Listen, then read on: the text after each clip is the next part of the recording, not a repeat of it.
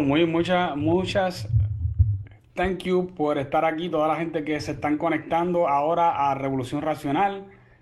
Yo soy Christopher Molina, tu anfitrión de Revolución Racional Podcast. Eh, los miércoles, ustedes saben que nosotros son los, miércoles son el día de entrevista y hoy no hay ninguna diferencia en cuanto a eso. Hoy tenemos una gran entrevista eh, que sé que muchos van a disfrutar. Tengo al ingeniero Jorge Rodríguez que ha estado conmigo en otros podcasts anteriores. En esos podcasts eh, han sido completamente en audio. Esta va a ser la primera vez que está en video, aunque va también, este, este encuentro lo vamos a tener también en audio y lo vamos a subir para que todo el mundo lo pueda escuchar. Bienvenido, Jorge. Gracias por estar conmigo en esta noche. Gracias, Chris, y gracias por tenerme en tu, en tu podcast. Un placer.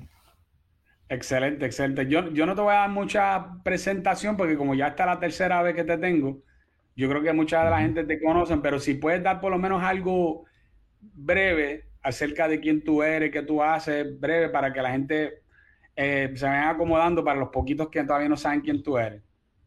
Claro, pues mira, yo soy este ingeniero eléctrico de profesión, llevo 35 años en la industria. Eh, eh, fundé y presidí eh, la compañía PASIF, que es una firma de servicios de ingeniería eléctrica o más enfocada en la automatización de procesos industriales, dándole servicio a la industria biofarmacéutica. llevo en eso 35 años con la empresa, tenemos operaciones en Puerto Rico, Estados Unidos y Irlanda. Y a la vez, pues hace ya tres años, eh, fundé el Instituto de Libertad Económica para Puerto Rico, donde pues le dedico la mayor parte del tiempo, ya que la empresa pues la, corren y la manejan otros ahora. Excelente, excelente. Eh, yo quería hablar contigo sobre un tema que yo creo que es bastante, bastante profundo y que y pues quiero, quiero ver que si podamos hablarlo de una forma que no enjedemos a nadie, que, porque va a sonar es tan enredado que pues, va a sonar a, teoría conspirativa, lo, que, vamos a hablar. Y no quiero que la gente piense que este, Christopher está hecho un Alex Jones ni, ni Jorge Rodríguez también, ¿verdad? Este, que nos parecemos a, a, unos locos hablando. Hay bastante eh, evidencia de que esto está ocurriendo. Tengo unos videos que voy a compartir también en unos momentos clave que quiero hablar con ustedes, pero yo creo que muchos saben que hay cosas pasando que una de las cosas que está pasando es que hay compañías que están empujando una agenda. Y esa agenda no es por casualidad que la están empujando. Hemos visto cómo Disney, la compañía Disney, ha tomado una serie de, posiciones políticas eh, y no solamente que las ha tomado, sino que ha hecho películas y entretenimiento empujando un mensaje político eh, ideológico que no importa cuánto dinero ellos siguen perdiendo, ellos lo siguen empujando. Lo mismo acaba de pasar hace poco con la compañía Anheuser-Busch, con la, eh, cerveza Bud Light, donde ellos actualmente están recibiendo una paliza eh, en, valor de mercado a causa de unas, eh, unas, cosas que dijeron y unas cosas que hicieron, que vamos a hablar ya mismo sobre eso. Y también Target, la compañía Target, la, la que compite en Estados Unidos con Walmart, también tuvo otro, otro eh, problema que tenía que ver con esto. Actualmente están en tremenda lucha ahora mismo con, todo lo que ha sucedido, porque ellos tenían una, ropa de, que era para, niños con unos mensajes dirigidos hacia niños que tenían que ver con un mensaje sobre la, ideología de género, específicamente de transar niños, ¿verdad? Eh, y estas son cosas que nosotros hemos visto y a veces uno, uno se pregunta, Jorge, ¿por qué una compañía se arriesgaría a esto? What is in it, what's in it for them? ¿qué, hay para ellos? ¿Cuál, es el incentivo tan grande para ellos para, como para que ellos tomen este, este tipo de riesgo económico? Normalmente estas compañías tendían antes, eh. Y no sé si tú tienes algo que, quizás me puede llevar la contraria, pero estas compañías antes tenían una tendencia a ser pues neutrales o tirando casi para conservador de que no se atrevían a meterse a este nivel en, ciertas posiciones políticas porque tenían miedo de lo que les podía ocurrir, el valor en bolsa, todas estas cosas. Y quería saber, yo sé que actualmente hay, unos esquemas que están corriendo Y me gustaría que tú hablaras con nosotros acerca de cuáles son esos esquemas que están corriendo a niveles bien altos eh, corporativos y cómo es que funcionan. Mira, eh, vamos a dar un poquito para atrás para que ponerlo todo en perspectiva. Eh, en los 50, 70, 80, el mundo de los negocios no se metía en los temas políticos o sociales de la sociedad. ¿Ok? Así que no, tú veías muy poco envolvimiento del sector privado, tanto de sus CEOs o sus líderes corporativos, como de la empresa con sus productos o servicios. O sea que había un completo eh, desencaje, ¿verdad? Eh, ¿Qué ocurre?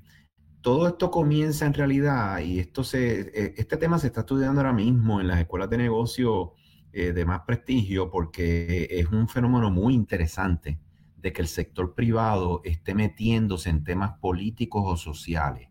Y es bien novel porque no ocurría antes.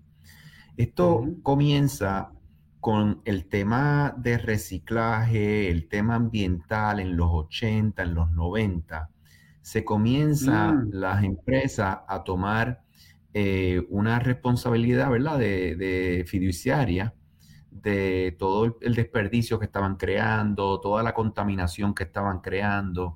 Y había unos elementos eh, muy claros, ¿verdad?, en las empresas de situaciones que se estaban violentando. Eh, también estaba el tema del child, eh, labor child, en, cuando se globalizó.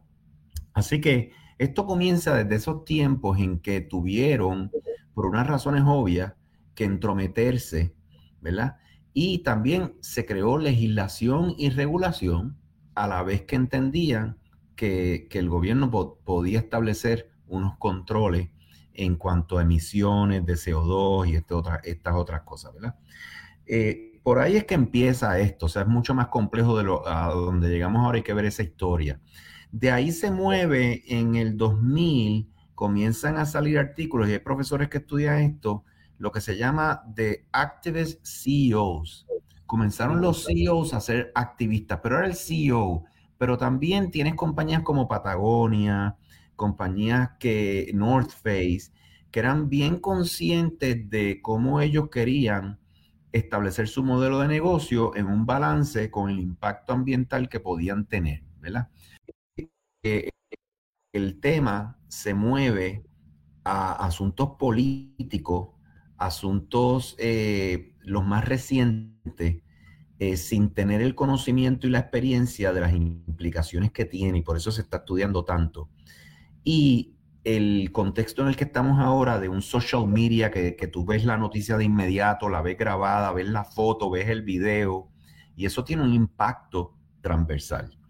Así que es, es uncharted, negocio le decimos, estos son uncharted waters. Eh, y mucha, y, esto se une también, no sé si te acuerdas, el movimiento de Corporate Social Responsibility. ¿Cuál es la responsabilidad social de una empresa? Las Naciones Unidas emiten una, unas normativas, una guía eh, de cómo se debe hacer. Y por ahí comenzó todo, pero se empezaron a crear unas líneas media, media grises, ¿verdad? Y es en las que estamos ahora, donde empiezas a llevar tus productos y tus servicios y tus expresiones sobre estos temas, los empiezas a llevar a tu cliente.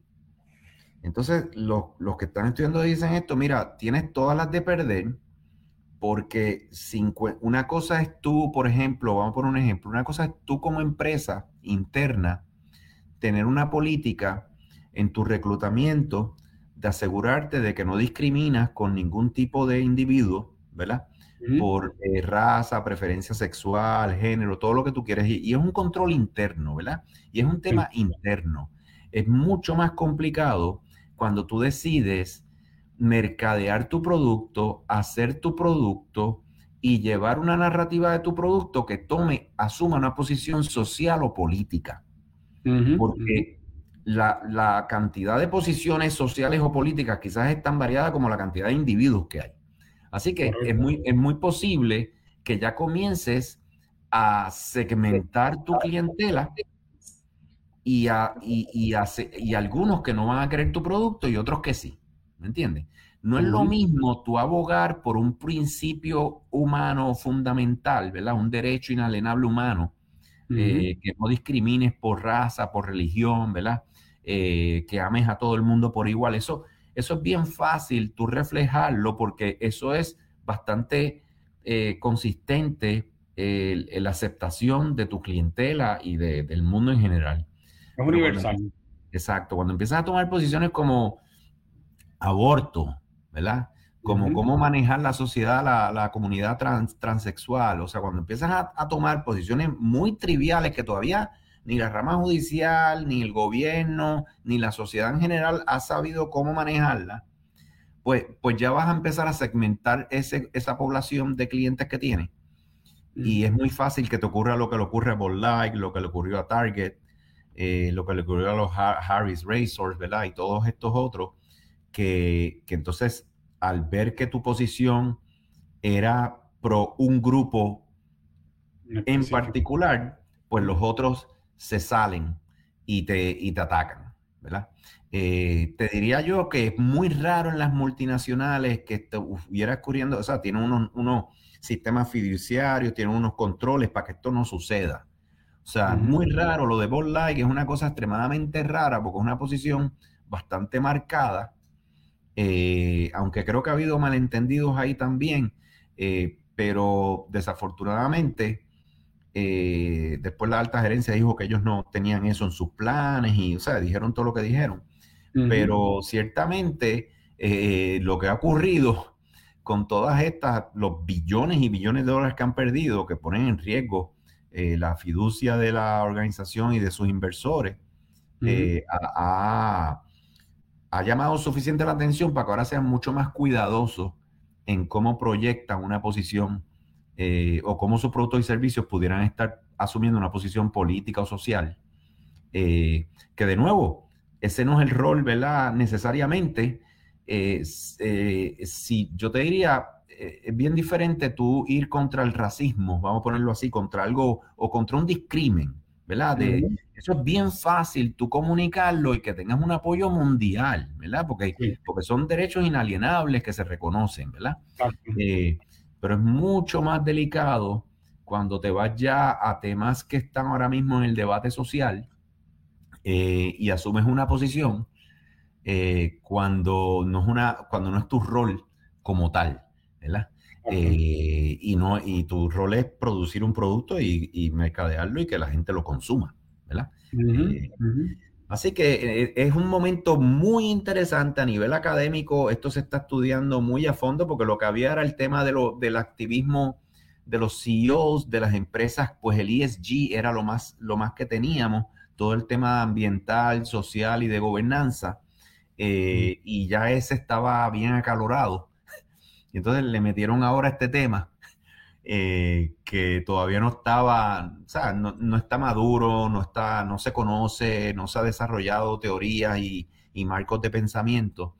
O, sea que cuando el ESG comenzó, no incluía LGBTQ.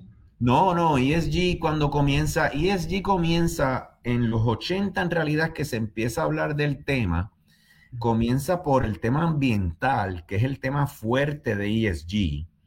Ah, perdóname, Jorge, quizás podemos, para que los, que nos están escuchando y viendo, puedes dar un, más o menos a la gente qué, qué, es lo que significa ESG y qué es lo que hace ESG. Sí, ESG, mira, ESG quiere decir, en, inglés es Environmental Social Governance, ¿ok? Eh, y es ambiente, eh, temas sociales que se enfocaban más en el child labor, ¿verdad? En el discrimen por raza, sexo, ¿verdad? Y gobernanza, que tuvieras una gobernanza que te asegura de que no estás tirando desperdicio sólido o, contaminando el ambiente, que tienes una gobernanza de que estos temas. Así que comenzó como con el movimiento ambiental, ¿ok? Eh, en los 80, mucho del reciclaje, que trates de reciclar el agua que estás usando, que no la, no la desperdicies, que la puedas usar en otros, en otros tipos de procesos dentro de tu manufactura o, tu, o tus procesos. O sea que era bien enfocado en ambiental y, empieza para los 80 y fue en el 2005 que se establece la organización con unos criterios para, como un ISO 9000, que es el de documentación, de decir, mira, vamos a auditar a las empresas o vamos a mm. voluntarios, porque todo esto tiene que ser voluntario, y vamos, vamos a, darle unas puntuaciones y que ellas mismas se autorregulen, ¿verdad? Para mejorar, pero empieza por un tema muy, eh, yo te diría, eh, es, bien eficiente, o sea, el reciclaje es bien eficiente. Si tú puedes usar toda la materia prima que estás usando y el desperdicio y lo usas en otra cosa, eso es excelente. El agua que estás, la puedes reusar, eso es excelente. O sea que... Fácil de medir en métrica. Así que no tenía para nada, para nada el tema, y yo no creo que tampoco tenga ahora tanto, pero para nada tenía estos temas sociales eh, que, que está viendo ahora. Entonces ha cogido un auge y de nuevo yo pienso que son vehículos que pueden usarse para competir o para dividir, ¿verdad? Y yo decir, yo lo tengo, tú no lo tienes, tú no eres como yo. Y entonces quizás, quizás se salió de control eh, y pues hay mucha gente que entonces no le, por ejemplo, Tesla, para que tengan una idea, Tesla es la compañía multinacional de las top 15, es la número 5 en, el, en, el, en su calificación de ESG pero Elon Musk lo que se pasa criticando ESG. o sea, eh, pero obviamente ellos son muy conscientes de todo lo que hacen en cuanto a estos temas, así que cuando hacen sus su calificaciones ellos quedan bien altos, ¿me entiendes? Eh, pero no necesariamente entraba en estos temas sociales que estamos viendo ahora. Eh, y pues, como siempre, usas esta, estos elementos se empiezan a usar para favorecer a unos y no a otros. Eh, hay unos costos bien altos. Ya hay grados académicos de ESG, o sea, tú te gradúas como creo que creo que ahora también el de Diversity, Equity, Inclusion, pero, pero ESG tiene más de 10 años que tienen maestría en ESG y todo lo que se trata. Eh, y de nuevo, tienen unos componentes muy importantes para la sostenibilidad de una empresa. Todo este tema de reciclaje y de eficiencias operacionales es valiosísimo. Todo el tema de tener uno, una gobernanza que, se asegura de que tú, eres, eh, tú tratas a todo el mundo igual, ¿verdad? Y que no, y que no estás discriminando por esto, por lo otro, que son, son tareas muy básicas de gobernanza y gerencia operacional, ¿verdad? Eh, pero obviamente al ser unas multinacionales, recuérdate, algunas de estas multinacionales tienen empresas en el mundo entero, plantas. Entonces, es una manera de tú decir, mira, este producto que te estoy dando no está usando child labor, ¿verdad? Eh, porque tenemos esto, estas auditorías internas que hacemos y velamos por eso, ¿verdad? Cosas, cosas así. O este producto viene de material reciclado, ¿verdad? Este, eh, cosas así. Eh, y ahora pues creo que se salió un poco de control y, ahí entonces se le ha perdido quizás el, respeto a, lo que comenzó quizás como algo muy valioso. Y quizás, o sea, yo no te diría que está completamente perdido ni nada por el estilo, pero definitivamente tienen que ser muy cuidadosos de no meterse en estos otros elementos, ¿verdad? Eh, y cuando vienes a ver, pierde la razón de ser por la cual fue creado, ¿verdad? Ok, pues entonces ahora es un buen momento para yo poner un video. Yo tengo aquí un video del CEO de BlackRock, este, Larry Fink. Y es importante porque Larry, Larry Fink y BlackRock son una de las compañías que más invierte en ESG ellos son los que le dan, eh, ellos son los que deciden invertir en las compañías porque ellos lo que hacen, ellos manejan pensiones y este 401k, igual que Vanguard también, ¿verdad? Sí. Y estas compañías tienen tanto y tanto dinero que ellos básicamente le, ofrecen y le dan dinero a otras corporaciones grandes como Disney, como Anheuser-Busch y, Target y todas estas compañías y le suplen también préstamos a todas estas, estas corporaciones. Entonces yo quiero, yo voy a poner un video que, ha, que donde Larry Fink está hablando acerca de, de qué es lo que ellos están planificando hacer con a través de ESG. Escuchen un momentito esto que los va a dejar boquiabierto. Make a point of that's that's an investment criteria for you. Well, behaviors are going to have to change, and this is one thing we're going to, we're asking companies. Uh, you have to force behaviors, and at BlackRock we are forcing behaviors. 54% uh, of the incoming class are women. We we added four more points in terms of diverse uh, employment this year. And it, if it, it, you know, what we're doing internally is if you don't achieve these levels of impact, your compensation could be impacted, okay? We're doing the same thing. And so it's just, it, you have to force behaviors. And if you don't force behaviors, whether it's gender or race or just any way you want to say the composition of your team, you're going to be impacted. And that's not just not recruiting, it is development, as Ken said. And ultimately, it's still going to take time, but I am just as much shocked as Ken is that we have not seen more opportunities. And we're going to have to force change. Jorge, ¿qué te pareció eso de Larry Fink diciendo we have to force change? Esa, pues mira, eh, obviamente el, se desvirtúa el concepto. Vamos a empezar por, vamos a desempacar eso. Lo primero, mira los cinco criterios que se creó ESG. Primero es manejo de tu recurso humano, ¿ok? Eso lo están llevando ahora a que tenga eh, tantos eh, niveles de mujeres, tantos niveles de, de, comunidad gay, tanto nivel de afroamerican, ¿verdad? Cuando era un tema... Exacto, cuando era un tema de manejar propiamente tus recursos humanos, ¿verdad? Y estaba bien enfocado en todo este tema de child labor y de explotación y de pagarle en menos del mínimo, ese tipo de cosas. El segundo criterio era el manejo de tu cadena de suministro.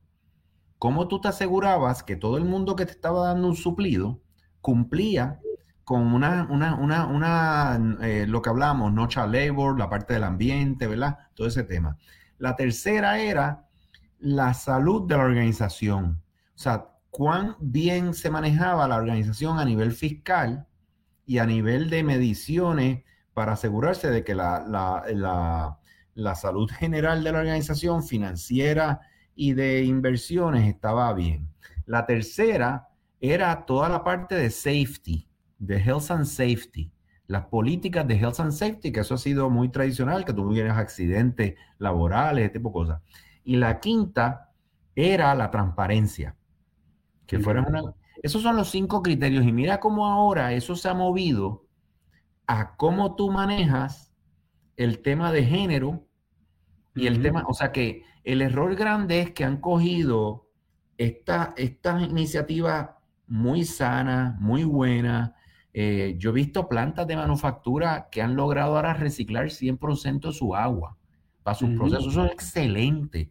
Eh, eh, la pérdida de material, el, waste, lo han reducido a menos del, 10%, el 5%, cuando tenían 40%. Eso es fabuloso, ¿ves? Y eso, así es que empieza toda esta iniciativa de ESG. Y ahora la movemos a la situación social política del momento. Que ese, es el problema cuando son iniciativas autoimpuestas, autorreguladas. Esto no es ley, esto no es el gobierno, esto es una organización que empieza a establecer esto, pero entonces esa organización empieza a ser influenciada por diferentes organizaciones que quieren llevarla hacia, hacia una dirección. Sí. Y que es la queja que yo oigo de Elon Musk. Entonces dicen, ven acá, esto empezó por este tema y ya vamos por acá con transgender tú sabes. Eh, y ese no, ese no era el espíritu del ESG. Entonces, yéndonos a lo que él dice de forzar comportamientos, es, es preocupante el tema de que como el acceso a capital está controlado, especialmente por las grandes compañías de inversiones y los que tienen el, control, pues es más difícil para muchas personas poder cumplir con esos requisitos eh, que es súper costoso, vaya, güey. Estamos hablando que estos son problemas del, del, primer mundo, ¿ok? Eh, cuando no, no, vayas a la India y no vayas a China y no vayas a Brasil a hablarles de ESG, porque, eh, o sea, ellos tienen problemas de pobreza y tienen problemas de miseria y ellos no pueden estar bregando con eso, ¿verdad? Así que estos son problemas de Alemania, Inglaterra, Japón y, Estados Unidos, ¿verdad? y los países nórdicos. Entonces, ¿qué ocurre? El, problema es que tienes que tener muchos recursos para tú poder asegurarte de que estás atendiendo todos esos criterios. Si no, no tienes acceso a capital. Entonces, si quieres acceso a capital, tienes que seguir sus normas. ¿Eh? Y entre, entre esas tienes que implementar estas cosas que quizás tú no tienes ningún problema con eso, pero es que no tienes, no tienes los recursos para estar implementando todas esas cosas. Y es una manera quizás de mover una agenda social política que de nuevo no tiene una definición o una determinación mayoritaria en la sociedad. Hay quizás aceptaciones tan divididas como, como la variedad de, opiniones que pueda haber. Y es una manera de usar este, tu capital económico y social como empresas para forzar un discurso, una narrativa para un lado y no el otro. Y donde creo que están fallando, y es lo que dicen los expertos, el, la belleza del libre mercado es que el consumidor es el que decide. Y es el que te hace pagar si estás llevando algo de la manera, quizás el tema que estás tratando está muy bien que lo trates, pero no lo puedes llevar de la manera que lo estás llevando. Y al llevarlo de la manera que te están llevando, te hacen pagar este, no consumiendo tu producto y obviamente como ahora todo el mundo puede ser un reportero o comunicar, porque todo el mundo tiene una camarita y tiene, o sea, te puede costar. Eh, y, creo, mi, yo pronostico que va a haber un, con lo que pasó con Target y, y Light, va, va, a haber un, un este retroceso, porque creo que se llevó todo muy a la, a la loca, alocado. Y el mundo, los mercados son brillantes, ellos bobos no son. Y se ajustan rapidísimo. Eh, o sea que yo creo que esa, reto, esa narrativa y eso que tú viste ahí va, va, va a cambiar el tono y van a ser mucho más cuidadosos cuando se ponen a decir estas cosas que antes quizás la decían para ser el más pro, pro esa, eh, diversidad y todo, todos somos iguales, todo eso está muy bien, pero tienes que tener mucho cuidado cómo de ahí tú pasas a, a forzarla a la gente. Eh, si vamos al detalle, mira, si miras el tema de Target, y, lo, y, de nuevo, lo que he leído el tema y en la academia esto está bien caliente. Esto es un tema que se está estudiando en la academia mucho porque se estaba estudiando ya el rol de las empresas privadas en la toma, en, la, en las normas sociales eh, y en todo el debate político. ¿Qué rol deberían de jugar? Porque estaban jugando un rol que nunca habían jugado. Y eso a la academia le interesa mucho y lo estudia mucho. Pero creo que este tema de empezar a meterse con los niños, en la sección de niños, y, hay unos papás, por eso Disney, que es de los, de los niños, pues tú sabes, eh, yo creo que se eh, empiezan a cruzar unas líneas que son bien complejas, ¿verdad? Eh, no es lo mismo, por ejemplo, Nike, ¿verdad? Que es un just do it, ¿verdad? Y que siempre ha sido como que tírate. Pues no es lo mismo quizás para Nike apoyar al que se arrodillaba, al futbolista que se arrodillaba cuando sí, no, es lo mismo apoyar eso y, ya tú lo ves que tiene pues unas posiciones sociales, ¿verdad? Controvertibles y, es parte de la marca, ¿verdad? Y es parte de lo que ellos reflejan. Y entonces pues que de repente te saquen el bra, ¿verdad? Y, y, ellos como que eso es parte ya de su cultura como organización y de sus lemas de su marca, ¿verdad? Sí. Es bien diferente eso a que Target, que le vende a todo clase de nivel social, ¿verdad? A todo el mundo. Y lo que quiere es clientes de todas las facetas, ¿verdad? Eh, religiones y visiones políticas, que de repente en la sección de niños te tengan un tema que, está siendo por primera vez debatido a nivel político hasta por la presidencia y los candidatos presidenciales, ¿me entiendes? O sea, e, es un disparate de fiducia eh, a nivel de negocio que te metas en un tema que está muy embriónico, muy, muy, todavía muy, muy prematuro en la sociedad, no tiene madurez todavía sobre ese tema. Eh, y ni hablemos de niños, o sea, ahí, ahí olvídate que ni la ciencia ni los debates, te, o sea, es, como que un disparate. Eh, y lo mismo te pasa con un Disney, que tiene, que su cliente principal son los niños, ¿me entiendes? y que te tengan eso. Pues, te doy algún ejemplo bien claro. Mira, ayer, como saben que estoy hablando de este tema y lo interesante que es, tengo un muy buen amigo que está con su familia en Disney. Me dice, Jorge, estoy con mi, mi, hermana, los hijos, y nosotros eran cuatro nenes, cinco nenes y dos, dos parejas de padres. Y hacen una protesta contra DeSantis, la comunidad gay, adultos, pero caminando por todo aquello con todos los niños y ellos, entonces eh, había gestos vulgares, eh, era como que algo para adultos. Y se sí, sexualizado. Exacto, te, te, escribo porque, wow, estabas hablando de este tema y la verdad que mira, las nenas lo cogieron como que no entendieron bien y hacían así, pero, pero nos sentimos bien incómodos porque estamos viniendo a un lugar para, para montarte en las machinas y, y, y, la, el mundo de fantasía de los niños, tú sabes. Y de, y de repente tienen una parada de adultos, un, un, un desfile de los adultos eh, con todos estos colores y las faldas y, los drags, eh, y entonces hablando palabras soeces a De Santi, y, ellos era como que caramba, este no es el lugar para que eso esté ocurriendo, ¿verdad? Así que yo creo que, ahí es, donde, eh, o sea, están llevando estos debates muy críticos y muy, muy importantes a unos contextos y a unas áreas que en mi opinión no es donde van, ¿verdad? especialmente con el tema como los niños. Yo creo que, mira, tienes que sacar todo ese tema de niños, eh, porque eso tú entras ahí cuando este tema tenga ya 20 años quizás hablándose, pero no puedes entrar ahí y decirle a los papás, estos son los libros que le vamos a dar en la escuela. Eh, no, mira, espérate.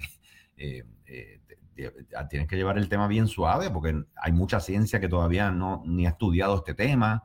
Eh, académicamente está todo muy, muy, todavía muy vago. Eh, y, hay que estudiar esto a más profundidad antes de tú llevarlo a, uno, a unos contextos públicos y sociales generalizados. ¿Entiendes? Sí. Eh, obviamente, nosotros sabemos que no hay, en mucho de lo que se está hablando, esto tiene que ver más con ideología que con ciencia o con... Exacto. ¿Verdad? Y entonces cuando tiene que ver con ideología, pues como tú mismo dices, Jorge, todo el mundo tiene su, su, su, propio pensamiento y sus ideas. Algunos son cristianos, algunos no son cristianos, algunos no creen hasta en otras, otras religiones. Y todo eso son diferentes tipos de ideología, ¿verdad? Pero entonces, que tú lo conviertas en, en algo que tiene que ser eh, compliant, o sea, que todo el mundo sí, tiene que todo el mundo tiene que ser así.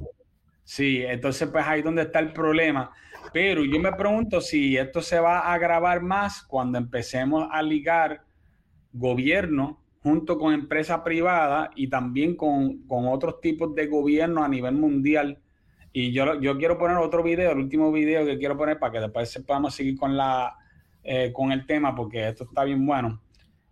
Eh, nosotros escuchamos todos los días gente hablando de que si el fascismo, el fascismo, el fascismo, el fascismo, yo, me, acuerdo, hace 10 años atrás nadie hablaba de fascismo, ahora todo, todo el mundo es un fascista, ¿verdad? Pero, sí, pero entonces, ¿qué pasa? Que yo, yo, cuando tú estudias lo que es fascismo, el fascismo siempre es la unión sin adquirir, sin adquisición, porque la adquisición de los medios de producción es socialismo. Pero cuando, cuando tú no adquieres los medios de producción, pero el gobierno les dice lo que tienen que hacer, eso es fascismo.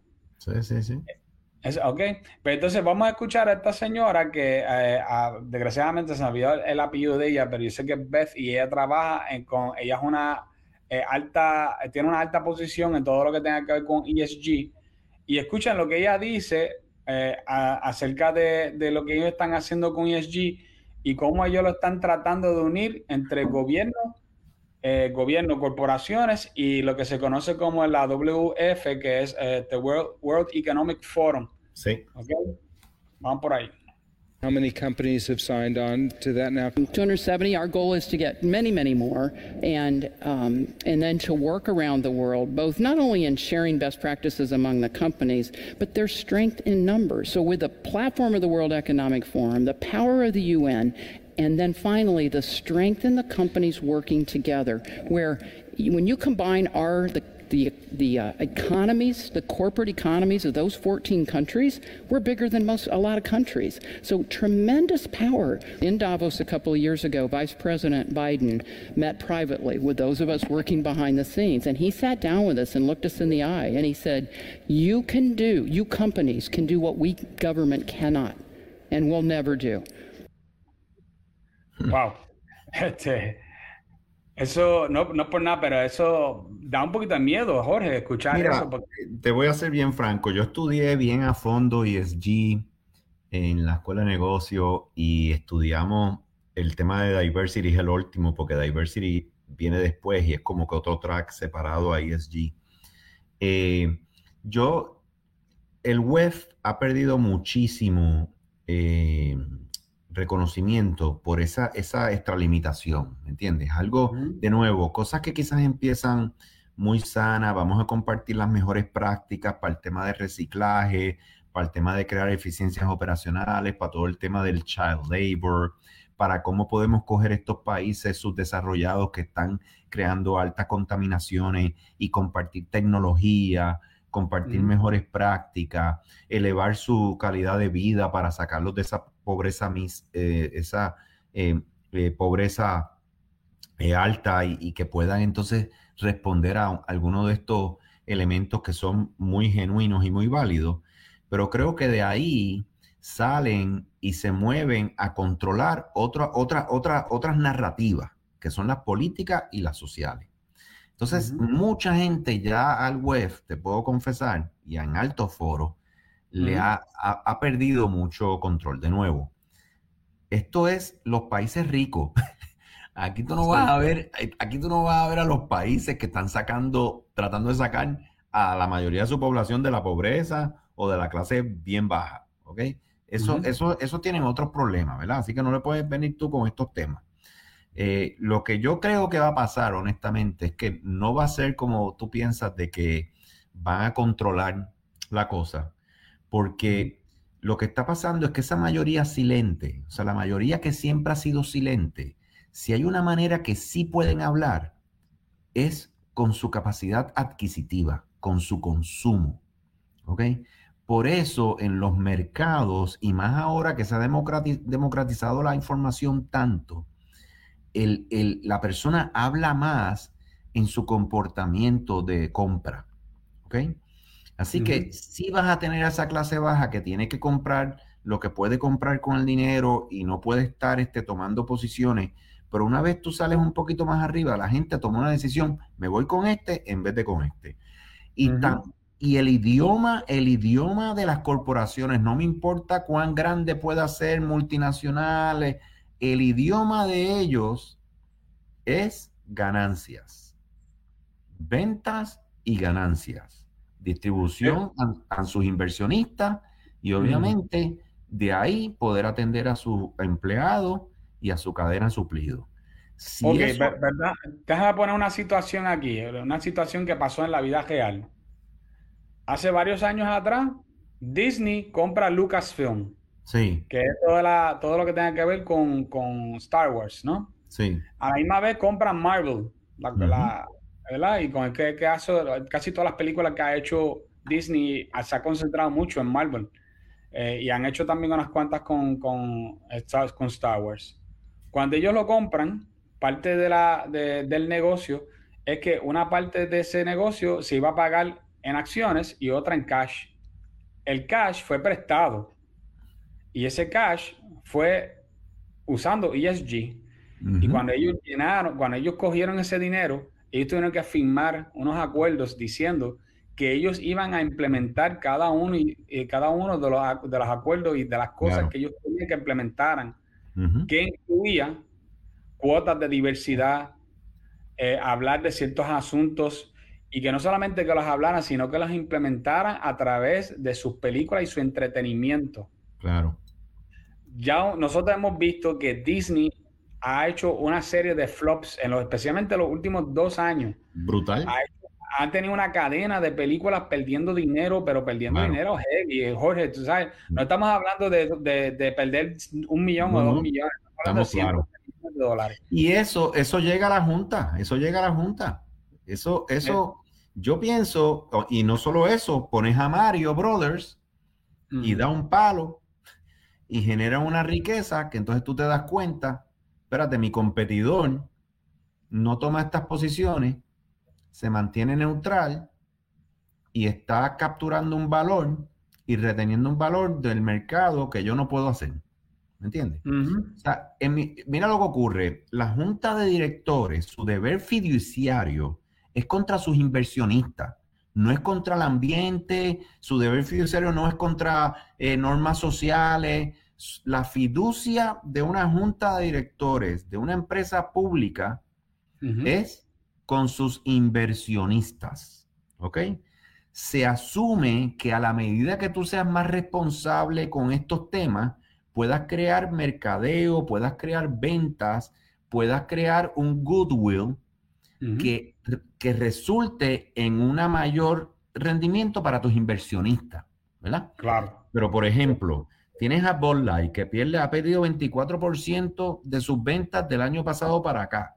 Tienes a Target con una pérdida de 12 billones, que ya se está hablando de si, si puede haber unas demandas hacia su, hacia su junta de directores por violentar la fiducia que tenían, ¿me entiendes? Así que mientras esa fiducia ese se deba al inversionista y no se deba a estas otras cosas, yo pienso que el mercado va a mandar los mensajes que tenga. Recuerda que el principio del libre mercado es muy básico. Dice, dice Hayek, la multitud, la multitud participando en el mercado, participando aleatoriamente y cada uno velando por sus intereses, es mucho más inteligente que ningún gobierno, que ningún grupo centralizado, que ninguna computadora centralizada y que en un grupo P. Jamás. Y ese principio aplica aquí. O sea, los consumidores en la India, en, la China, en, en, Brasil, en Argentina, en Inglaterra, en Sudáfrica, en Estados Unidos, esos consumidores actuando ante esos productos van a mandar mucha más inteligencia al mercado y a los que están haciendo esa fiducia que, que, va a poder hacer un plan estratégico de una empresa. Entonces, yo pienso que antes, una cosa que estudiamos en mercadeo, antes las marcas creaban su imagen y tú la recibías, ¿verdad? Y era, one, era one way. O sea, ellos creaban una marca y tú identificabas con esa marca y la consumías. Lo que ha ocurrido cuando nos vamos al mundo este democratizado de la información es que ahora tu consumo de la marca hace a la marca. ¿Ok? Así que la oh. marca, ahora tú como consumidor haces la marca y la marca eh, recibe su imagen ante quienes, lo, ante quienes lo consumen.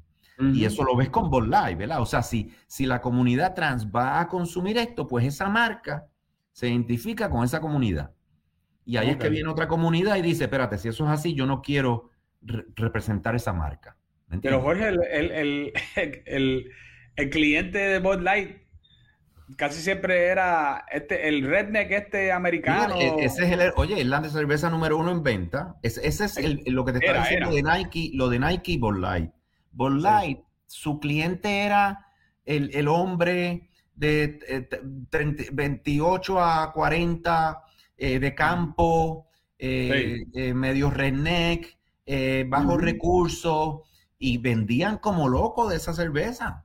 Sí, sí, cuello azul, era gente cuello azul. Exacto. Entonces, ¿cómo, ¿cómo, a ese obrero trabajador de la línea, ¿verdad? Que salió y se compra su zip para tomarse un lápiz con los panas, cómo de repente tú le presentas esta imagen de algo que ellos eh, no conocen, ¿verdad? Exacto. No, es lo mismo este tema en, Nike que este tema en Ball ¿verdad? Entonces, o sea que tiene muchas dimensiones. Tienes esa, entonces tienes en Target. No es lo mismo poner esa, esa mercancía en una sección de adultos, ¿verdad? En, una, en una sección que yo entiendo que ya pues todo el mundo pues entiende que hay una diversidad y una variedad.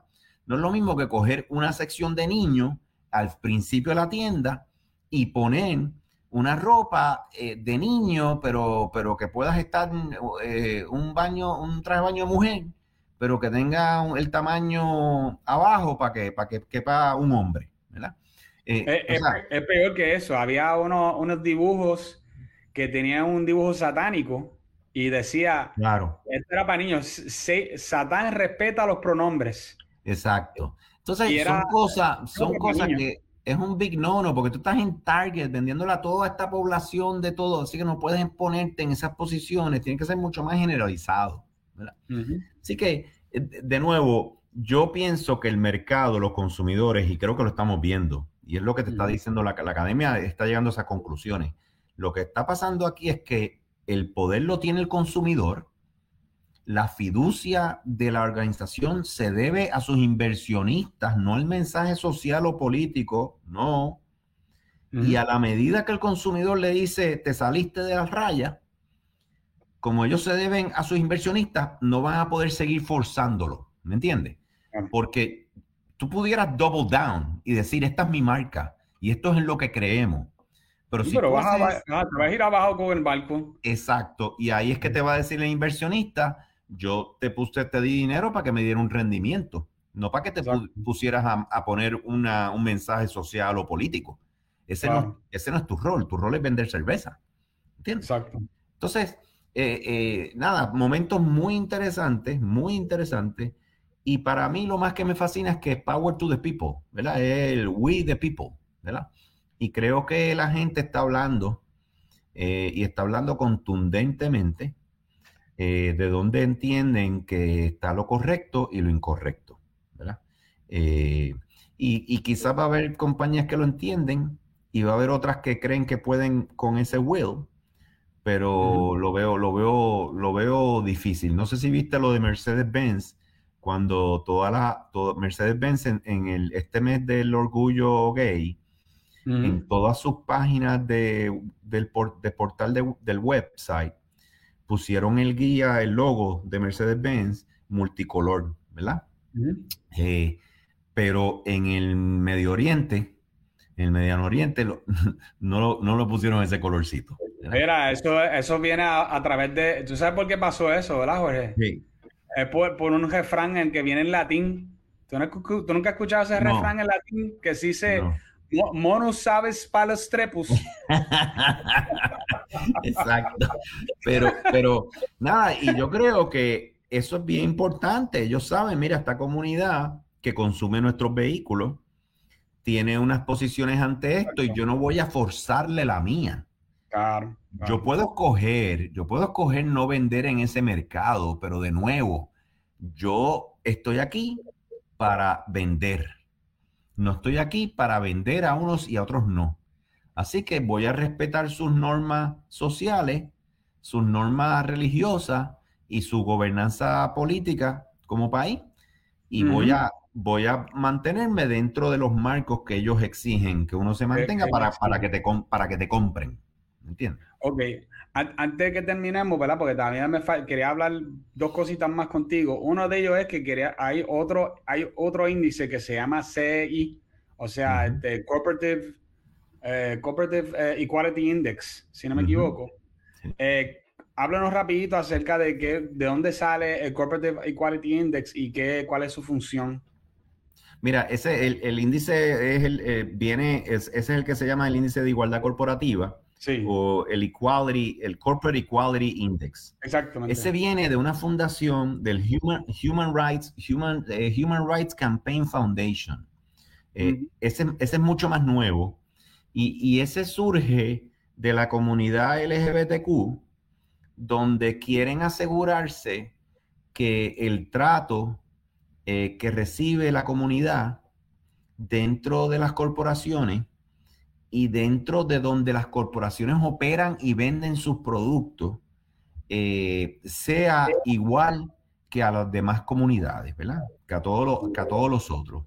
Así que ellos comienzan creando educación y hablando del tema, eh, por todo posiblemente el discrimen que había cuando se empieza, estamos hablando, eh, ellos empezaron en 1980 a, a tocar estos temas en 90, ¿verdad? Este, educación, y se movió hasta que crearon un índice, ¿ok?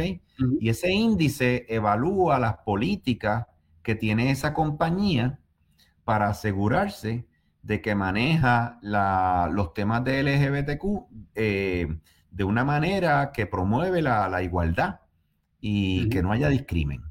Eh, tiene, por ejemplo, ellos las métricas que usan, las tengo aquí, orientación, eh, o sea, en la política de no discriminación, eh, incluyen la orientación sexual, incluyen la identidad de género, cuando, ¿verdad? En la política de recursos humanos, de que no van a discriminar por eso, le dan beneficios a su pareja, aunque no esté casado y sea del mismo sexo.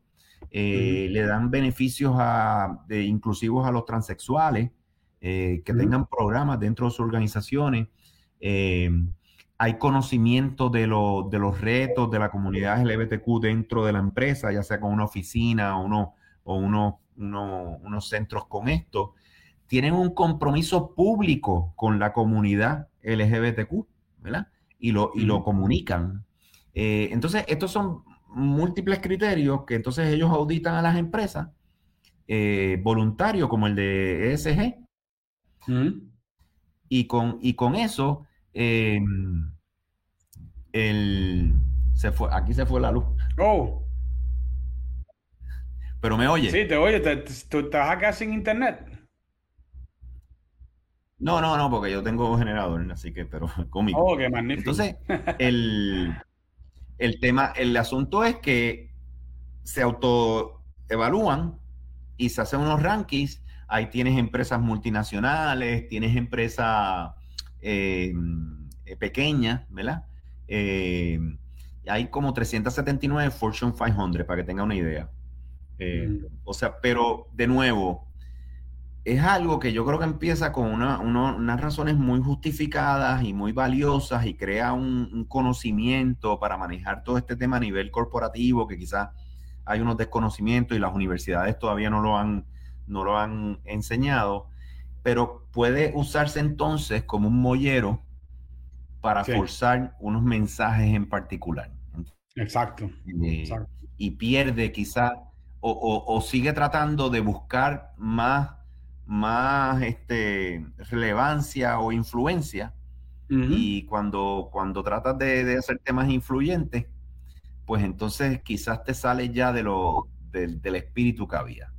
Yo creo que también esto es muy importante mencionar que esta, estas, estas iniciativas son un reflejo de los debates y la polarización que hay fuera en la sociedad.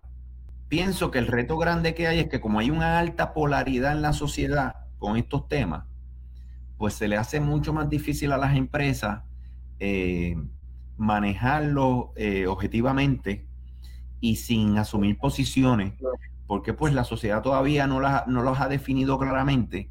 Pues nada, yo creo que el, reto grande que hay es que a medida que esto se está estableciendo en las corporaciones, como hay una polarización alta en la sociedad de estos mismos temas y no están definidos, están muy, muy inmaduros para que entonces las organizaciones puedan de una manera sostenible y, cuerda eh, asumir, asumir unos roles, inclusive contribuir con alto conocimiento de esto y poder este, llevar el mensaje que contribuya a que haya menos división y menos polarización, ¿verdad?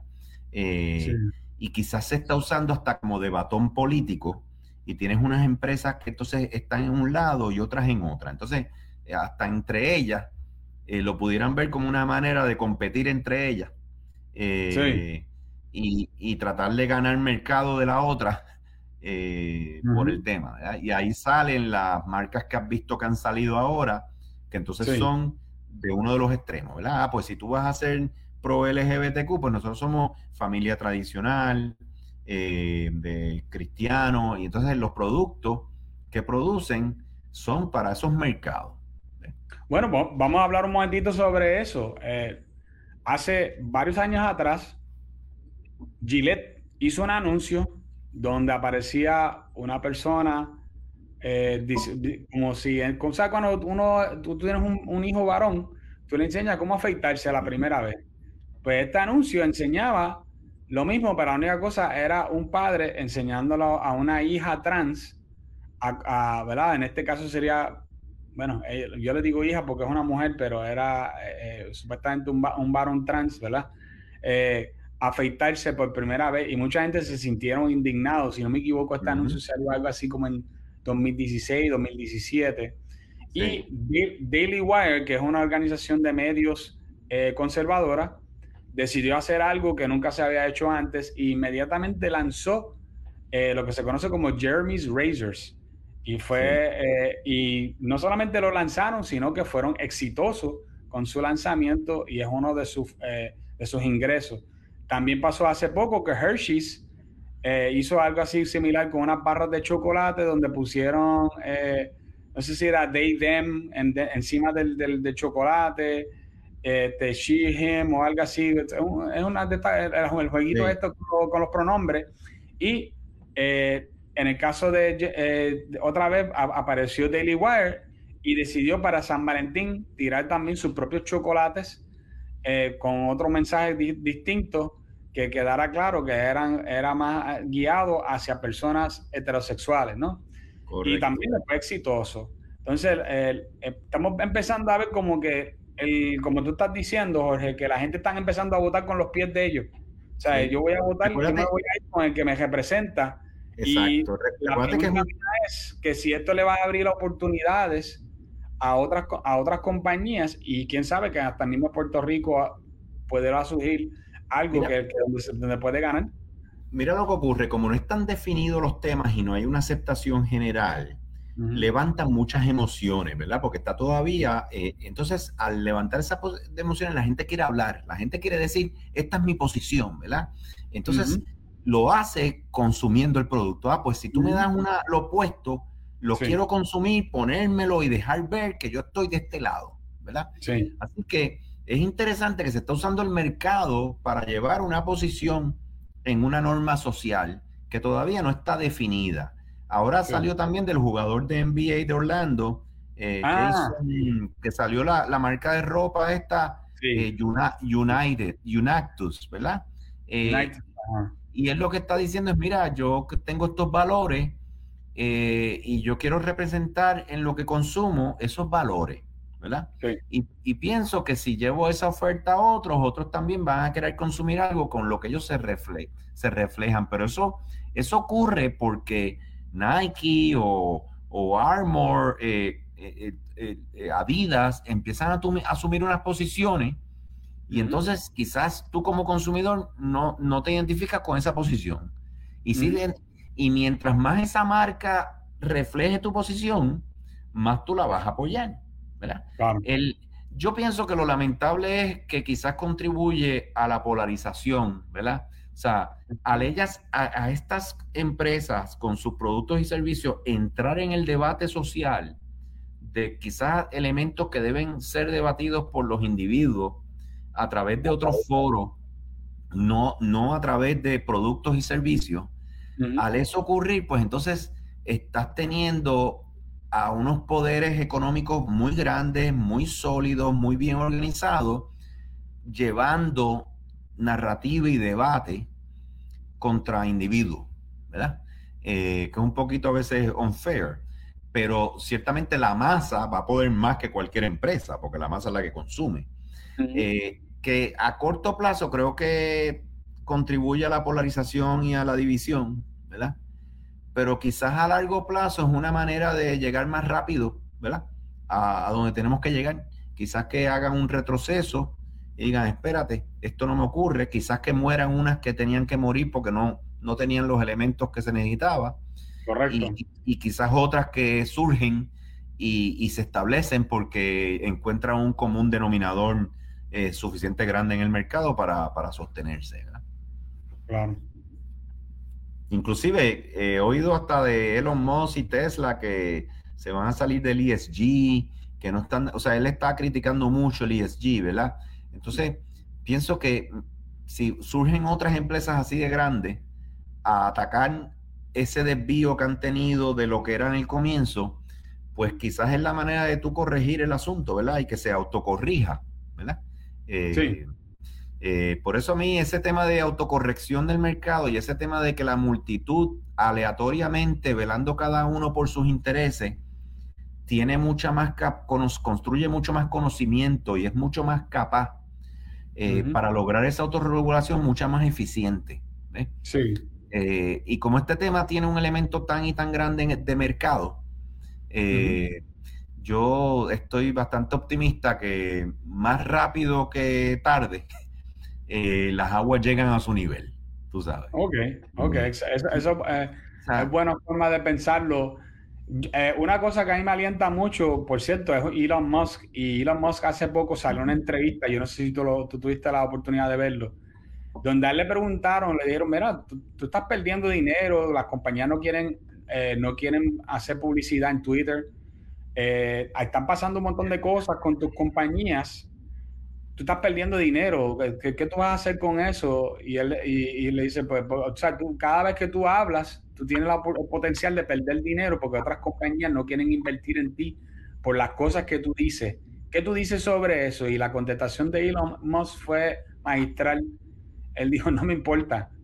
A mí me importa que nosotros salgamos bien de esto. Que, él, él, dijo inclusive que cuando compró, cuando compró Twitter, que él no estaba interesado en ganar dinero, sino que él le importaba más el estado en que se encontraba eh, nuestra democracia y, el liberalismo democrático y, cómo se estaba afectando a través de la utilización de estos tipos de medios electrónicos donde se estaba aguantando la, primera enmienda de que la gente no pudiera eh, hablar ciertos temas. Y eh, efectivamente, Jorge, tú, sabes, no sé si tú llegaste a estar antes en Twitter cuando, antes de estar... No, este yo, yo, entré luego de que él entró eh, apoyándolo, pagué, con gusto, pagué con, pago con gusto mi mensualidad. Pero yo pienso, mira lo que yo pienso, eh, países como Estados Unidos que se formaron, que su, su, piedra angular es esa carta magna, la constitución, la declaración de la independencia, el Bill of Rights. Cuando tú apuestas a eso y tú te mantienes apostando a eso, o sea, le está apostando a freedom of speech. O sea, estamos hablando de la primera enmienda de la Constitución. O sea, cuando una empresa apuesta a eso, no pierde. Créeme que no pierde. Lo que pasa es que a través de ese freedom of speech se crea otro problema aquí arriba, ¿verdad? Que es el que se está debatiendo, pero nadie, nadie, no importa cuán a la izquierda tú estés, cuán a la derecha tú estés, dentro de ese contexto norteestadounidense, tú crees en el freedom of speech, ¿verdad? Así que lo que yo te puedo garantizar a ti, y esto es Business 101, es que si tú reflejas en tu producto y tu servicio los elementos esenciales que tiene la Constitución de los Estados Unidos, ¿verdad? Eh, tú no vas a salir mal. No vas a salir mal jamás. Jamás. Eh, por ejemplo, libertad religiosa, ¿verdad? Ese es un tema bien, bien, eh, pero ah, libertad religiosa está ahí. Si tú respetas eso y lo mencionas y lo reconoces, a ti, por más que te traten de atacar, el grupito va a ser bien pequeño porque la gente sabe, espérate, eso es uno de nuestros valores como, como sociedad. Así que no, él no está yendo en contra de uno de nuestros valores, ¿entiendes? Eh, o sea que yo, yo pienso que ya estás yendo al nivel fundamental, que eso, eso es un no-brainer y yo creo que obviamente es una movida brillante de él. Yo voy a reflejar lo que es este país, lo que este país se fundó. Y el que me ataque a mí está atacando esas fundaciones, ¿verdad? Eh, y, y, ahí, o sea, mientras lo mantengas a ese nivel, vas a estar bien. O sea, el problema es cuando lo que eso, a lo que eso te lleva, que te vayas para allá arriba. Eh, y, obviamente él es muy hábil y eso no lo... Por eso él dijo el otro día, me encantaría que hubiera más de la, de la izquierda, ¿verdad? Este, y trajo a Robert Kennedy. Y está diciendo, vengan para acá los de la izquierda también y hablen y zumben. O sea, él, él está muy hábilmente diciendo en esta plaza de mercado, quiero que esté todo el mundo, de todos los colores, ¿verdad? Y que entonces, entonces, cuando lo haces bien consistente en ese fundamento, te ganas a todo el mundo, porque nadie está en, nadie está en contra de eso, ¿verdad? Que, si lo miras a ver filosóficamente, creo que es el mismo problema que estamos teniendo con estos temas de la comunidad trans y otros temas, que eh, el de las armas, que, que si tú te mantienes en el, en el, en el básico, we are all equal, we are all equal, ¿verdad? Este, y no se, no se discrimina por ningún elemento, pues entonces ya tú no tienes que estar eh, diciendo que tienes que cambiar ahí y poner otra palabra, porque mira, no, we're all equal, ¿verdad? Y, y nadie está por encima de nadie. Entonces, todo, todo grupo que se mantenga en, esa, en esos fundamentos no le va a ir mal, no le va a ir mal, le va, le va mal al que coge eso y lo trata de llevar a otro nivel, ¿entiendes? Eh, y ahí ese, ese, ya empieza a separar. Y si estás en el lado de la minoría, te puede ir mal. Sí, yo, yo, aquí un comentario que yo quiero traer, este, que, va un poquito contrario a lo que tú estás diciendo, y voy a estar, eh, te voy a decir porque estoy de acuerdo con ella en esto. Ella dice que, ¿verdad? Aileen dice que, eh, Aileen García, que, pero Robert Kennedy no es de izquierda, ella dice, ¿no? Y yo sé lo que ella quiere decir porque Robert Kennedy tiene más como este estilo de, liberalismo este, clásico y no tanto de, izquierdismo como, por ejemplo, como Biden, que es, más, uno de los presidentes más de izquierda que hemos tenido, quizás, quizás el más, más de izquierda este, que hemos tenido jamás. Y eh, es preocupante porque ese llamado hacia la izquierda que ha hecho el mismo eh, Musk, no lo hemos visto que, estén, que estén dispuestos a hacerlo. Pero me gusta mucho lo que Musk está haciendo porque ya, por ejemplo, una de las cosas que le está haciendo es que está obligando a las demás redes sociales a que tengan que abrirse. Hace poco, y no sé si tú te enteraste, que YouTube dijo que de ahora en adelante ellos no van a, castigar a nadie por hablar acerca de que se, si se robaron las elecciones. Este, eso fue una decisión que tomaron hace poco. ¿Por qué es eso? Porque ya hay tanta apertura en Twitter eh, y Twitter también empezó a hacerle competencia a ellos. Eh, Twitter ahora, si tú tienes Twitter, Blue, tú puedes poner video de hasta dos horas. Y eso le empieza a hacer competencia ahora a YouTube. Y Twitter, este, por más que tiene dificultades en obtener personas para que, eh, compañías para que inviertan en ellos poniendo anuncios, tiene una gran cantidad de personas que entran a debatir y a hablar de cuánta cosa hay. Y tú sabes cómo es eso. Tú sabes, Jorge, tú y yo estamos en Twitter todos los días y vemos, es un campo de batalla. Porque tú escribes algo y salen cinco personas a insultarte y quizás uno te pone un argumento. Pero eh, es, interesante cómo es ese mundo. Mira, déjame, déjame hablar del tema de Robert Kennedy izquierda. En, la política y en este tema de izquierda-derecha todo es relativo. O sea, si tú te vas al marco teórico, tú puedes decir, mira, eh, John F. Kennedy era demócrata, y era centroizquierda. Eh, pero esa centroizquierda era bien parecida a la centro derecha que hay hoy, porque se movió todo, se movió todo para la izquierda. El, meme que tiene Elon Musk, dice, contra, yo era de la izquierda y se movió todo el mundo para allá y yo acabé ahora en la derecha. Es, perdóname, Jorge, eso es lo que se conoce como la ventana de Overton. Exacto. Entonces, ¿qué pasa? Esa, ese, ese movimiento lo que ha hecho es que relativamente hablando, cuando tú lo pones con, los conservadores que se han creado, pues él está a la izquierda, ¿entiendes?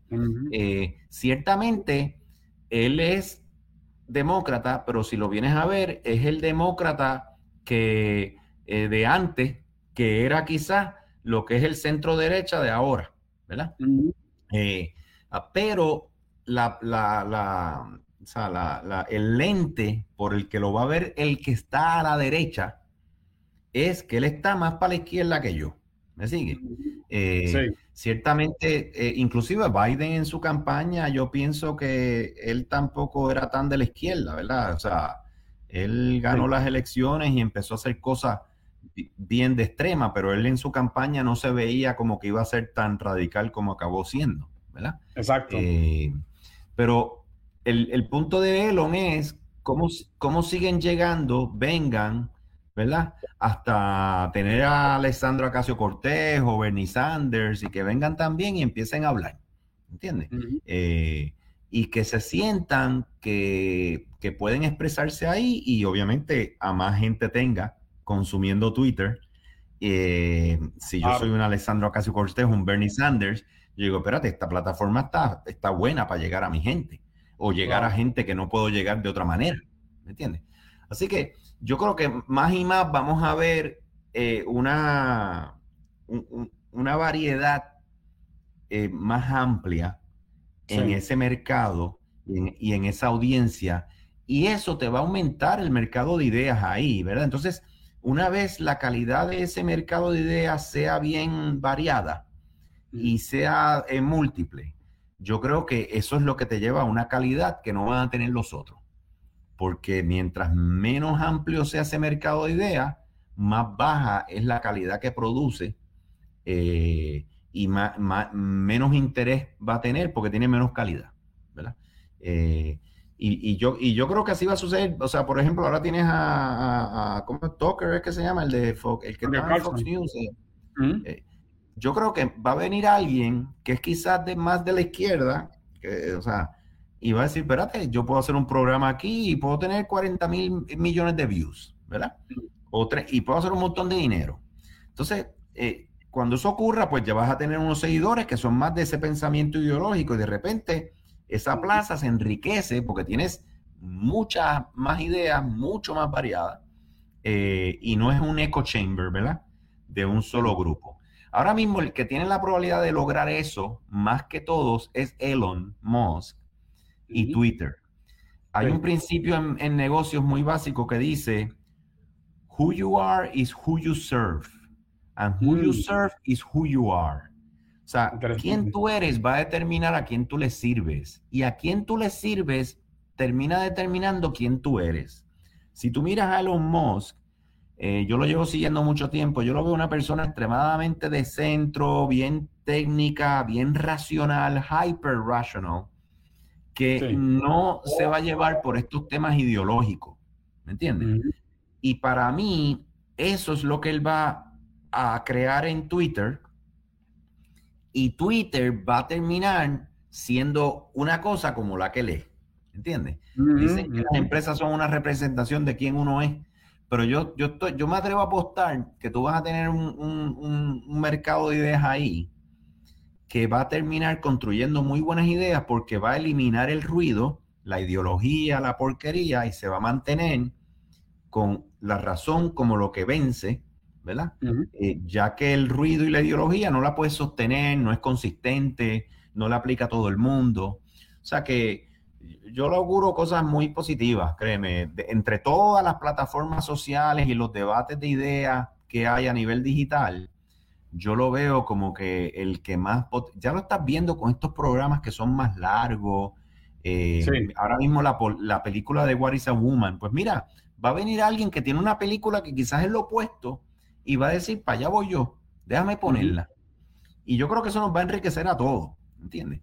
Eh, y creo que, que, ya estamos hablando de que ya está usando no solo short tweets, o sea, ahora estamos en media, long media, porque una hora y media es es largo, ¿verdad? Eh, no sé, yo no he visto ese programa de toque, pero no sé cuánto tiempo es eso, pero eso no sé si es una como hora. Media hora. Como media hora, sí. Pues ahí ya tienes, o sea, tienes una película de hora y media, no sé cuánto dura What is, a Woman, y tienes media, o sea, ya empieza, espérate, ya esto es, esto es otro espacio. Sí. Eh, y, y, y, de nuevo, si vas a tener, eh, puedes generar dinero, ¿verdad? Puedes ganar dinero, pues ahí va, va a venir el otro lado. Es decir, espérate, lo que pasó con lo que pasó con Substack y la prensa, ¿verdad? muchos reporteros se fueron a Substack, eh, quitaron el intermediario y a través de Substack ellos tienen sus suscriptores, ¿verdad? Eh, yo veo lo mismo, lo mismo con, con Twitter para que en ese mercado de ideas los que influencian el mismo, los que generan contenido de ideas, tengan un espacio para poder hablar de, todos los colores. Sí. Y creo que no solo en Estados Unidos, va a pasar en África, va a pasar en Argentina, va a pasar en, Nueva Zelanda. Eh, y creo que en esos espacios es donde las ideas van a poder este, ayudar a, educar, a comunicar, a remover porquería y mantener lo que es sólido. Eh, y creo que por eso fue que lo compró, Yo creo que por eso él gastó todo el dinero que gastó, porque dijo, espérate, esta plaza, esta plaza de, de, ideas eh, puede, tener, una contribución social muchísimo más alta, siempre y cuando los guardrails eh, sean unos en los que tú permites que haya esa, esa ese boiling, ¿verdad? Ese, hierbas ahí, ideas de, toda índole, y que, y que salga lo mejor. Pues yo, yo, yo vi un, un documento, creo que fue ayer, que decía que cuando, obviamente cuando Musk compró Twitter, a él le salió en 44 billones de dólares y ahora mismo tiene un valor aproximadamente de 8.8 billones, o sea que, mm. que, está bastante lejos de su valor Sí. Pero eh, habría que ver por qué es eso, que es cuestión de, de, el tiempo en que se encuentra. Eh, obviamente, si él se quita de ESG y todas esas cosas, tú puedes estar seguro que con más, con más razón eso lo va a lastimar inicialmente. Sí. Pero yo estoy contigo, Jorge. Yo creo que a la larga eh, eso le va a garantizar el éxito porque él, él, escogió el camino más difícil, pero el camino al éxito. Y eso es lo más, más sostenible. De nuevo, recuérdate, las empresas, corporaciones, si son públicas, su fiducia se debe a los inversionistas por ley, por ley. Por ley. Inclusive te pueden demandar si tú no estás velando por los intereses. Ese fundamento básico crea la búsqueda del mayor rendimiento de la inversión. Y él crea un espacio donde hay un alto consumo de ideas y hay muchos consumidores, para ahí es que va a ir la promoción y el mercadeo. Así que esto es un momentito aquí, una peleita, para mí, en mi opinión. tenemos una pelea, pero tarde o temprano es como lo de golf, ¿viste? Lo de PGA con el... el yo tarde o temprano la gente va a decir, mira, aquí es que está el mercado, aquí es que está la gente, tenemos de todos los bandos, pues tenemos que promocionarnos ahí. Yo creo que ahora mismo están en, la peleita esa, ¿verdad? En definiéndolo, pero va a llegar a un punto de decir, mira, esto es un centro, ¿verdad? Esto es más centro. Eh, no ganamos la pelea de, que fuera nuestra narrativa y más ninguna, eh, pero este centro, nuestra narrativa y nuestras ideas se pueden exponer. Eh, tenemos que saber que va a haber otras eh, también en ese espacio y que no vamos a estar mandando, ¿verdad? Eh, eh, yo creo que vamos a llegar eventualmente a ese happy medium, ¿verdad? Sí, es interesante que tú traes ese asunto porque hoy mismo yo estaba leyendo un montón de tweets en Twitter de gente que estaban criticando a PGA Tour por hacer ese movimiento que en el IB, por, ¿te acuerdas de lo que pasó con Khashoggi, que lo mandaron a matar? Sí. Este, Jamal Khashoggi que eh, había gente criticándolo porque se sabe que los saudíes eh, tuvieron algo que ver con 911 también. Y el, problema, yo creo que, ¿verdad? Este, Jorge, y, con esto, ¿verdad? Vamos terminando ya, es que a todo ahora se le quiere atribuir eh, maldad o algo moral, sea pasado o sea presente. Y es, es un problema porque tú hablas de cualquier tema y te van a encontrar el pecado oculto de ese tema en algún momento, sea porque Estados Unidos en algún momento tuvo esclavos, correcto, o a los indios, o porque tal país hizo tal, tal o cual cosa, y, es como que es, como una competencia de quién puede encontrar más, más cosas. porque, porque, es como tú dices, quizás se está usando una moralidad eh, perfecta o lo ideal, lo idóneo, y el mundo no es así, el mundo es bien imperfecto, tiene un montón de gente eh, y al final del día la gente quiere ver el mejor golf que puedan ver. Exacto. Eh, y, quieren ver los mejores jugadores que puedan ver, ¿verdad? Eh, y, eso te pasa con, productos y servicios, ¿verdad? Al final del día yo quiero el mayor valor que tú me puedas dar por mi dinero, ¿verdad? Claro. y yo creo que, nada, de nuevo, están revueltas las aguas pero yo pienso que, los mercados y las personas participando en los mercados, especialmente los, que están abiertos, y eh, eh, van a poder lograr eh, llegar a un punto mucho más eficiente y mucho más de más alta calidad que lo que van a poder llegar, por ejemplo, los partidos políticos o, o sus posiciones, tú sabes. Excelente, excelente. Mira, aquí hay una preguntita que quiero contestarla antes de irnos, que es de Aileen García, que ella pregunta que si tuvo éxito el documental de What is a Woman. Tengo entendido que sí, que tuvieron más de ciento y pico de mil, eh, perdón, más de 100 mil, más de 100 millones, más de 100 millones de personas lo vieron. Sí, creo que estaba ya por 140 millones. Obviamente hay que definir éxito, pero ciertamente 141 millones es una cosa que, ¿verdad? Este, eh, y de, nuevo, uno está en su burbuja, pero recuérdate que esto es el mundo entero, esto es el globo terráqueo entero. O sea, en el pueblito donde vienen mis padres en España, que tiene allí 40 casas, tienen Twitter. ¿verdad? Y, y, están viendo Twitter, o sea que si vienes a verlo desde el punto de ellos de exponer su, su, su posición de la situación, de exponer la manera que ellos lo ven y de llevar su mensaje, pues mira, en un fin de semana tuvieron una cobertura para mí histórica, ¿verdad? Eh, en la plataforma. Así que dentro de eso, e, esas cosas van percolando, ¿verdad? Esas cosas van llegando a la familia, lo discuten en la, en la mesa cenando, eh, los jóvenes tienen un tema más interesante, una perspectiva interesante para poder debatir. O sea, yo creo que el, mercado de ideas, si algo necesita es esa variedad, eh, especialmente con, evidencia, con datos, con razón de ser. Y, si tú puedes introducir todos esos productos a ese mercado de ideas, lo que te va a salir de ahí es mucho mejor de lo que había antes. O sea, mucho mejor. Yo cuando la vi me, me, impresionó, dije, wow, esto, esto tiene tanto y tanto valor en datos que es importante que la gente lo vea. Sí. Eh, y entonces creo que el que esas cosas no se permitan expresar y comunicar y que la gente las pueda coger y decidir, eh, le hace un disservice, ¿verdad? A, a, todo, a, nosotros como sociedad y como personas desarrollarnos y vivir, en, vivir juntos en sociedad. O sea que para mí, un éxito total y más el mensaje de que la plataforma dice, aquí estos temas se van a hablar y se van a exponer. ¿Me entiendes? Aparte de que el Daily Wire tiene una plataforma eh, como un estilo de Netflix que ellos tienen, pero de ellos y la, en la exposición de ese documental, yo estoy seguro que le dio mucha exposición a la plataforma de ellos y que exacto. seguro que consiguieron muchos suscriptores. Oye, a mí me encantaría, a mí me encantaría uno que diga, what is a transgender? ¿verdad? Y que venga al otro lado y venga con un documental y entonces, wow, vamos a ver lo que, como, o sea, eso enriquece por completo a todo el mundo que está trabajando y hablando el tema, ¿verdad?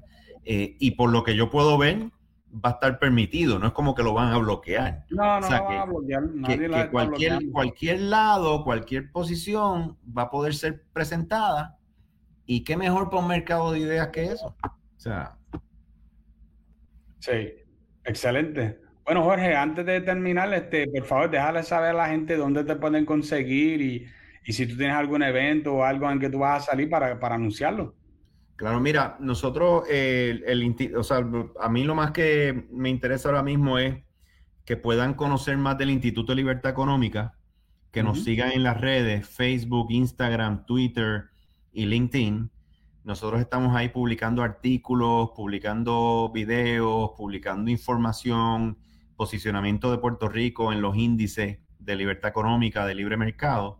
Así que eh, tenemos la página web, vamos a lanzar la nueva en una semana para que nos sigan por las redes y la página web y puedan consumir toda la información que estamos compartiendo.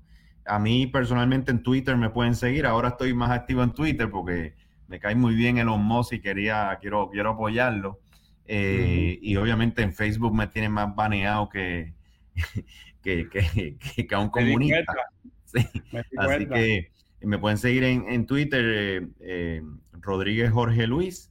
Eh, y nada, espero, espero poder eh, seguir dando material. Ahora mismo no tengo ninguna presentación ni nada.